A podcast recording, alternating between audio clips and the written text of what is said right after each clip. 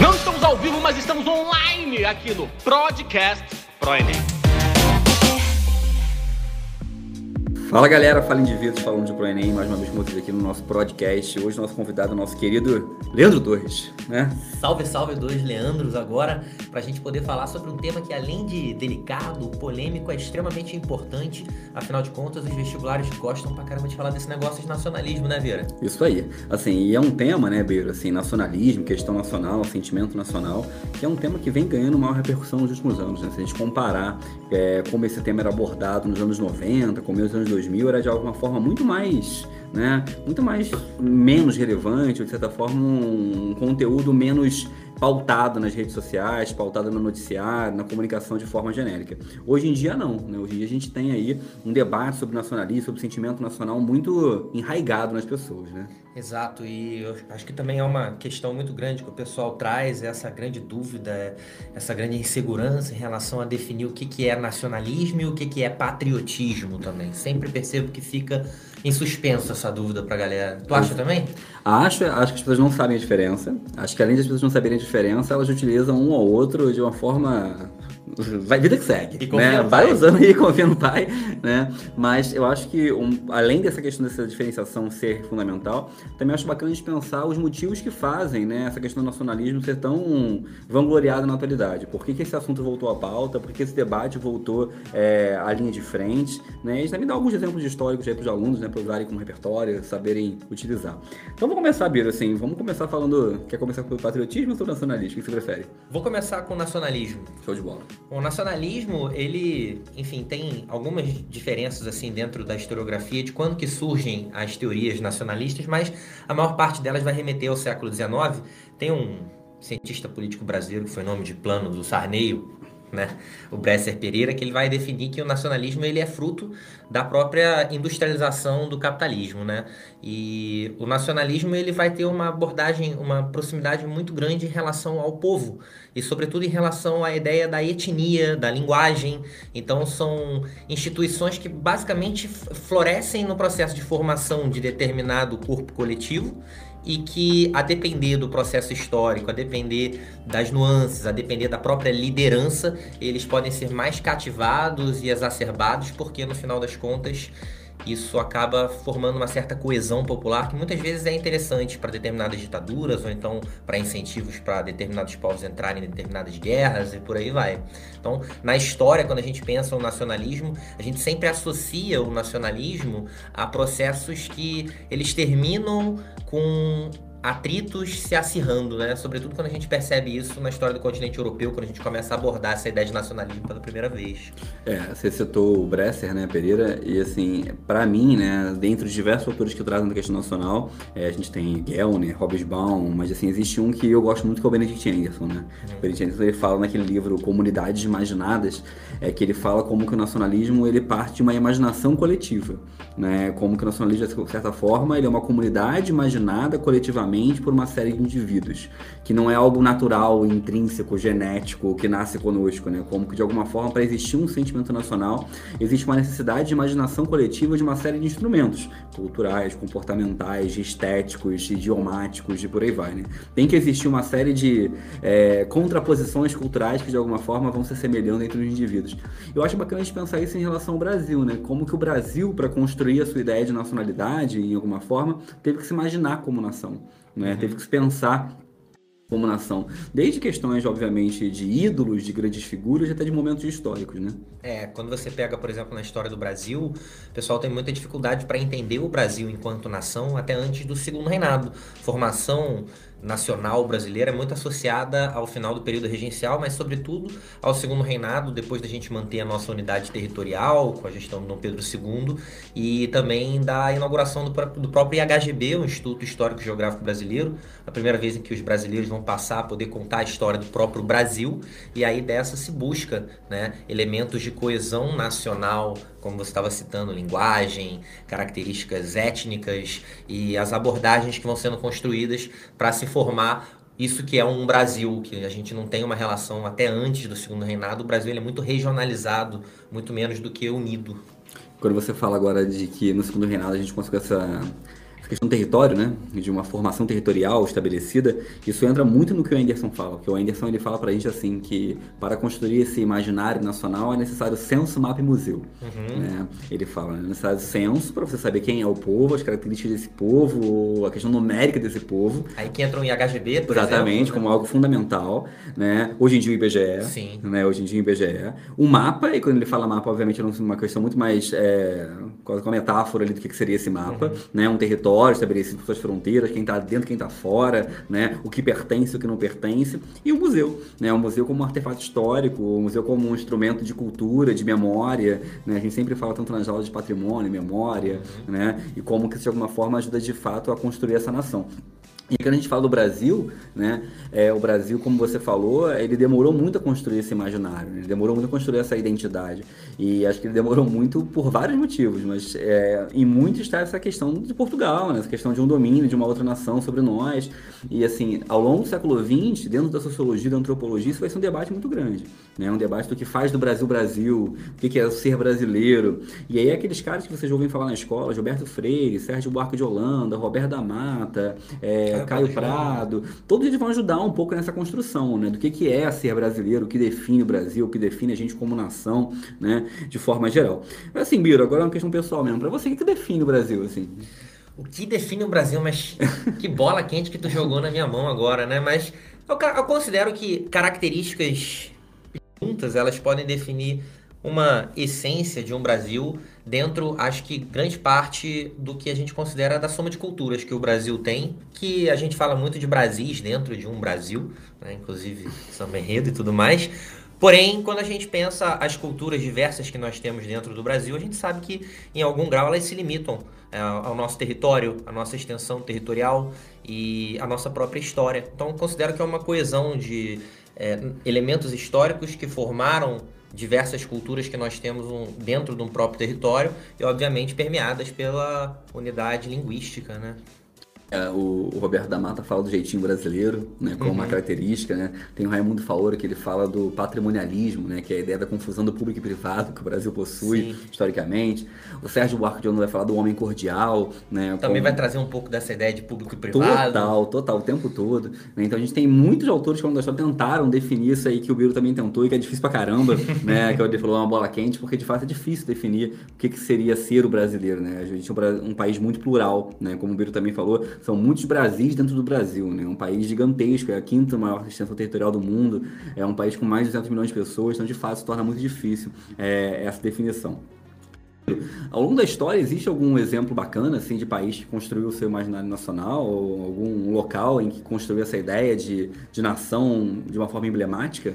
Então, eu acho bem destacável o exemplo italiano e o exemplo alemão, mas eu vou citar sobretudo o exemplo italiano, porque o exemplo italiano ele tem, tem uma questão muito famosa de prova, que ela traz um texto que é um texto que, se eu não me engano, é um texto do Hobsbawm, e ele menciona Eric Hobsbawm, grande historiador do século XX, bem velhinho, e ele, ele cita né, a ideia de que antes de se construir um povo, né, se precisou construir uma nação, o que é algo que a, a, princípio se parece contraditório, né, mas você percebe como que essa essa apropriação narrativa, sobretudo das forças que estão no poder, de se encontrar elementos em conformidade para se chamar determinado espaço territorial de uma nação, isso com utilização da força e dos determinados aparatos de Estado, isso é possível de ser feito ainda antes que as pessoas que vivem naquela região entendam que do nada de 1960 para 1961, aquelas diversas cidades da Península Itálica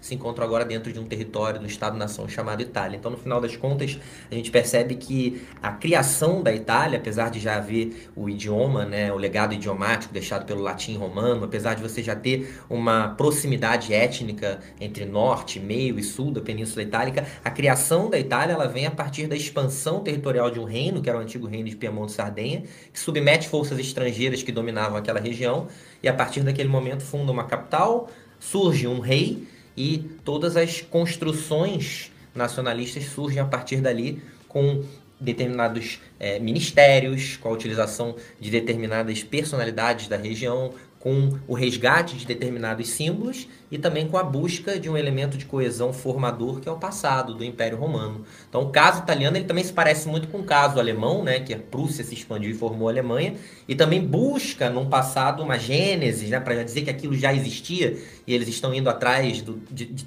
voltar aquilo ao presente, que foi o antigo Sacro Império Romano-Germânico. Você percebe que determinados estados são construídos e criados muitas vezes a partir de expansionismos de estados embrionários, né?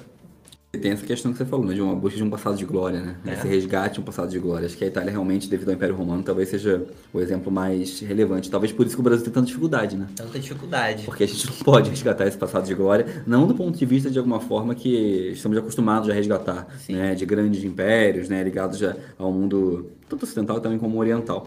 Eu acho que o Brasil, na verdade, teve apesar de você ter citado o segundo reinado como um momento emblemático, e de fato foi, né? Eu acho que tem um outro momento muito emblemático que era Vargas, né? Muito emblemático. É, como que Getúlio Vargas, de alguma forma, lutou por isso, intencionalmente ou não, mas eu acredito que sim, né? Como que ele lutou para que isso, de alguma forma, essa essa nação fosse criada para o povo ser criado, uhum. né? Desde desfiles de escola de samba em que ele vai investir, até uma defesa do futebol como uma prática nacional, é, como que a gente teve no Brasil esse momento histórico que não faz nem 100 anos, né? Nem 100 anos. Nem 100 anos, digo, por isso talvez a gente tenha tanta dificuldade em definir isso até hoje. A né? própria discriminação da capoeira, né, para trazer para próximo o elemento formador de matriz africana, sem clandestinizá-lo.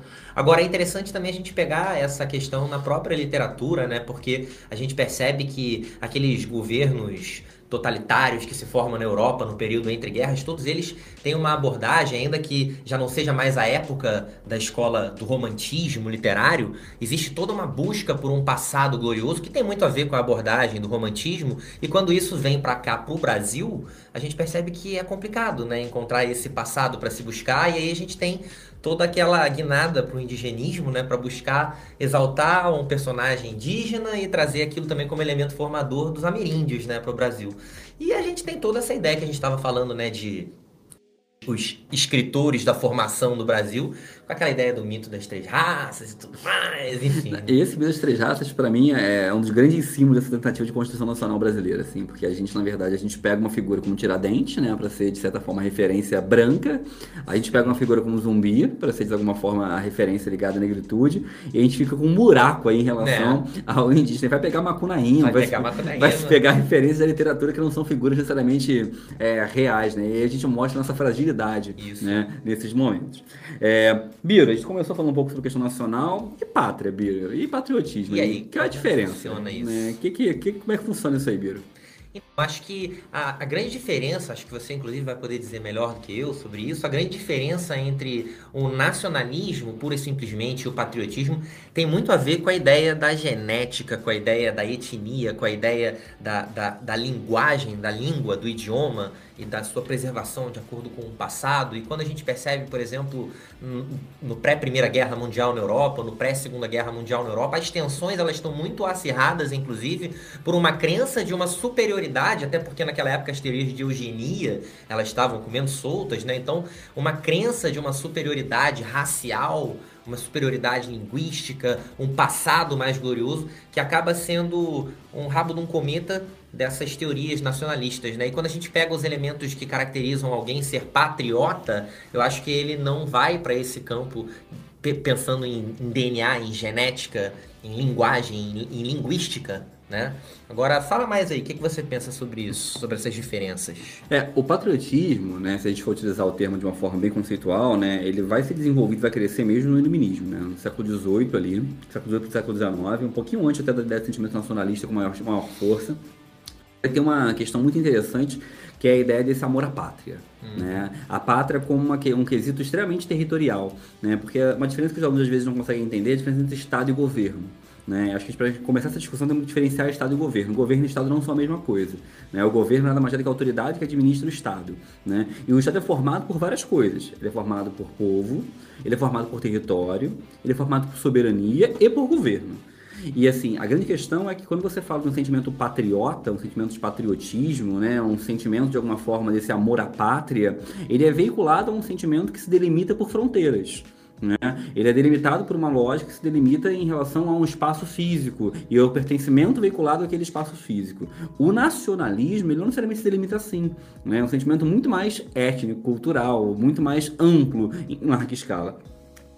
Mas assim, obviamente a gente não pode negar que são sentimentos que se confundem, né? Que muitas vezes se relacionam e que possuem, obviamente, muitas ligações e integrações. O Biro citou a questão da eugenia no século XIX, né? E quando você olha para teorias como de Cesare Lombroso, né? Arthur Gobineau, né? Essa galera toda, é, essas teorias de alguma forma vão respaldar que muitos sentimentos tivessem a surgir. Porque quando você busca um sentimento patriótico, você busca um sentimento de diferenciação. Né? É inegável que um sentimento de amor a um coletivo gere-se um sentimento de oposição a uma coletividade.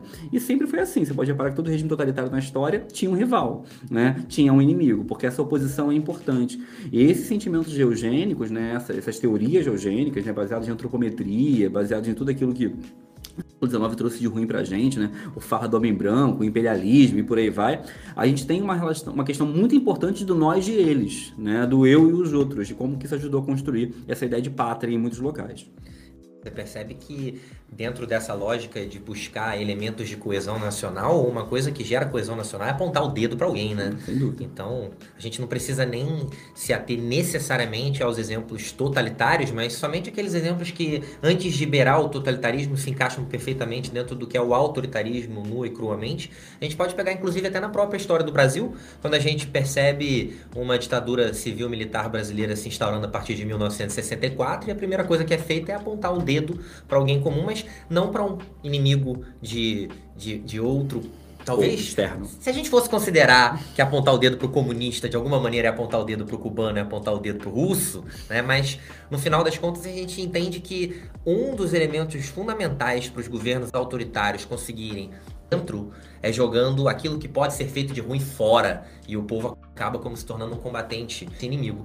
Mas dentro dessas diferenças assim entre nacionalismo e patriotismo, apesar de ser muito fluido, né, tem muitos elementos falando sobre o povo ariano e todos os elementos fisiológicos que faziam desse povo superior, essa, essa alusão já não é mais para o território propriamente dito, mas para os traços fisiológicos, né?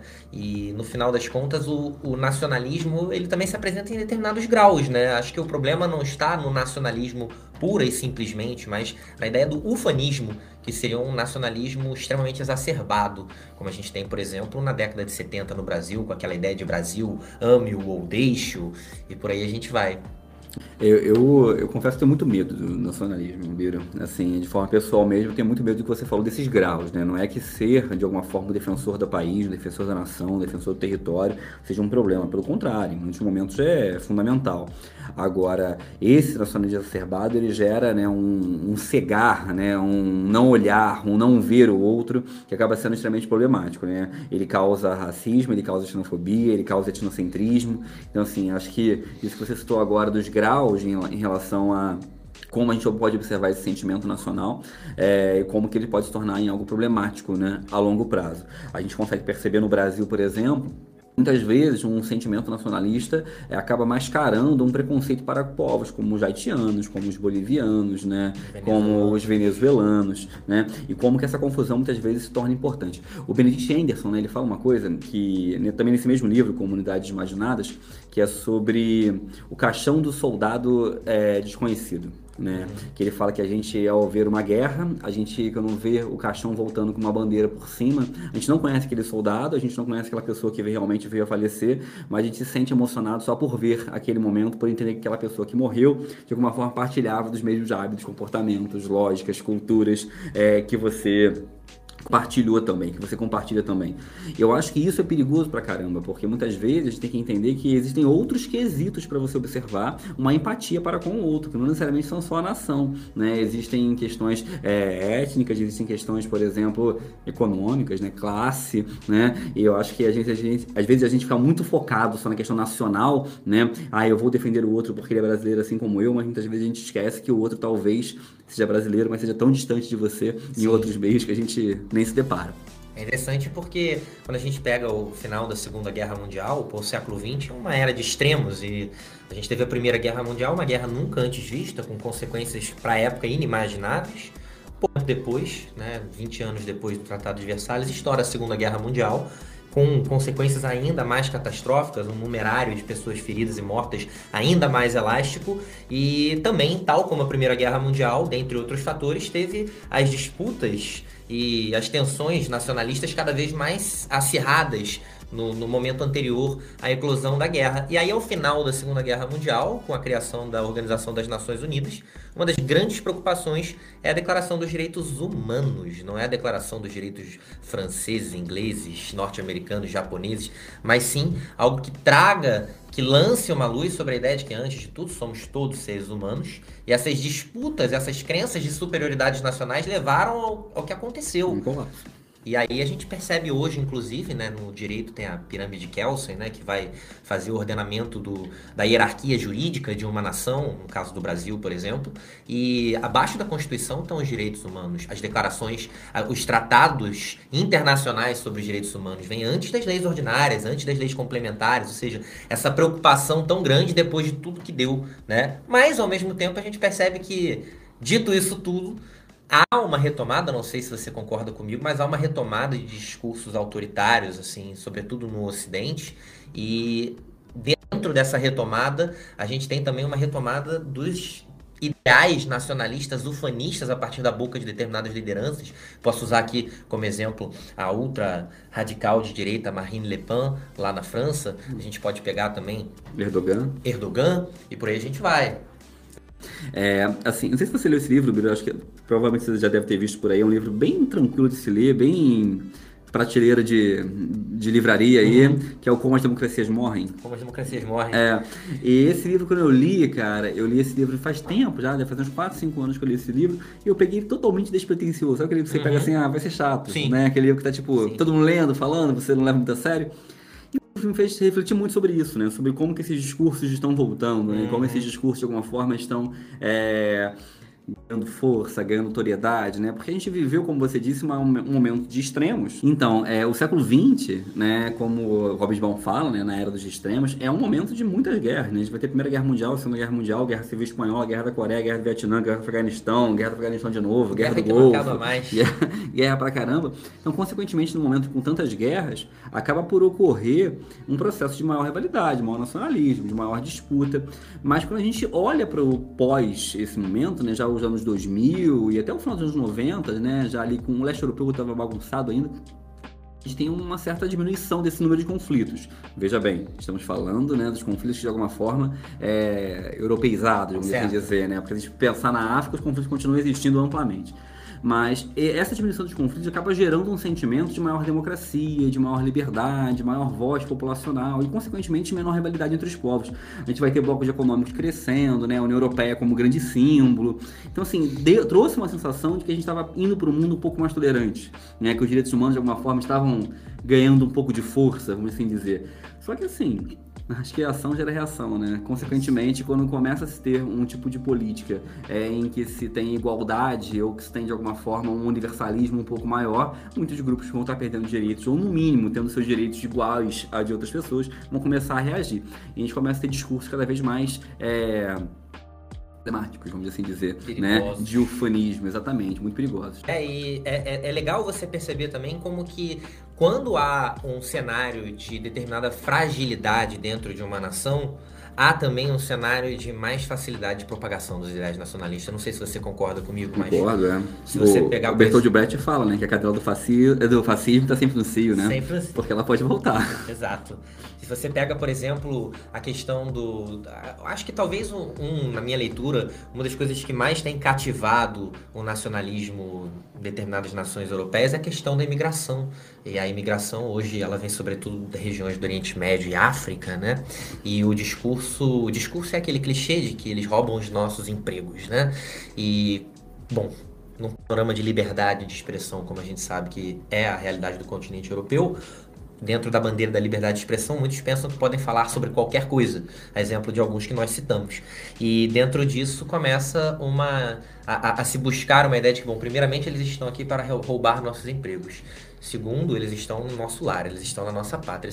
Terceiro, nós que fomos preparados para ocupar esses postos E dali você pode ter um quarto onde nós somos nós nos entendemos como superiores a eles. Né? Não, concordo plenamente com o que você falou, de que em momentos de crise, em momentos de caos social, em momentos de problemas, tende a surgir mais facilmente esse tipo de sentimento. Né? Porque você tem, de alguma forma, algum tipo de respaldo para justificar os problemas que você está sofrendo. Né? Porque quando você observa, por exemplo, pós-Primeira Guerra Mundial, vai ser isso. Né? Quando você observa, por exemplo, a ascensão do fascismo e do nazismo, vai ser por aí. E quando você olha para o Brasil, por exemplo, dos últimos 5, 6 anos, né, devido a uma crise econômica muito grande, naturalmente você também vai ter esse tipo de sentimento se exalando né, e se ganhando notoriedade. Porque um país que de alguma forma está bem economicamente, bem politicamente falando, estável socialmente falando, ao adentrar de outras pessoas, o adentrar de outras culturas, o adentrar de outros indivíduos, de outras pátrias, consequentemente nos torna um problema. Né? Você não olha para ele como um problema. Mas quando você está, de alguma forma, falta de comida em casa, quando você está de alguma forma tendo dificuldade, você olha para a esquina e tem um cara que é um de outra nacionalidade tendo alguma condição, você fala, pô, por que eu que sou daqui não tenho e ele tem? Sim. Né? Então esse tipo, de, esse tipo de processo acaba por ocorrer e mostra o quão é frágil, né, esse tipo de sentimento, né? Porque ele, a questão econômica acaba sendo muito superior, né? acaba sendo muito mais forte. Aquela ideia de que, bom, se tá tudo certo, tá tudo acontecendo, o time tá jogando, não vai mexer ele, uhum. obviamente que ninguém quer arriscar, colocar, porque o discurso do nacionalismo exacerbado, ufanista, ele está atrelado aos discursos radicais. E povo nenhum vai querer apostar as fichas num discurso extremamente radical quando tudo vai bem. Agora, quando não se tem nada a perder, é lá que eu quero apostar as minhas fichas. Então a gente percebe isso, por exemplo, até se a gente for pensar, a gente falou de muitos casos do Ocidente Europeu, pensando países que acabaram tendo o nacionalismo exacerbado pelo viés da direita. Né? Mas se você for pensar, por exemplo, a União Soviética stalinista, que teve uma abordagem extremamente nacionalista a partir da década de 1920, é, a União Soviética stalinista também vinha passando por uma crise absurdamente séria por conta de toda a guerra civil que havia acontecido anos antes. O governo Lenin não teve tempo de resolver aqueles problemas, então, dentro de toda aquela fragilidade, se começa também a buscar a coesão popular através do apontamento de um dedo, fosse para os indígenas da região, fosse para aqueles considerados burgueses, fosse para aqueles considerados os herdeiros dos burgueses, fosse para o próprio Ocidente em si. É isso, Biro. Assim, acho que a gente poderia ficar aqui muito tempo falando sobre esse assunto. Né? A questão nacionalista é uma questão que envolve, né, do século XVIII para cá, acho que quase todos os conflitos que a gente veio observar. Né? Só, é, eu acho que hoje em dia a gente tem uma questão nacional também que em algumas partes do mundo se mistura muito com a religião. Né? A gente nem chegou a falar, fica a ideia de um, um futuro podcast, falar sobre religião e nacionalismo, religião e, e nação. É, mas eu acho que a gente conseguiu abordar alguns temas importantes aqui. Né? Agradeço aí, Biro, e a gente daqui a pouco toca essa ideia de novo. Que isso, prazer foi todo meu, tô guardando o convite. Um abraço, gente. Até mais. Tchau, tchau. Valeu.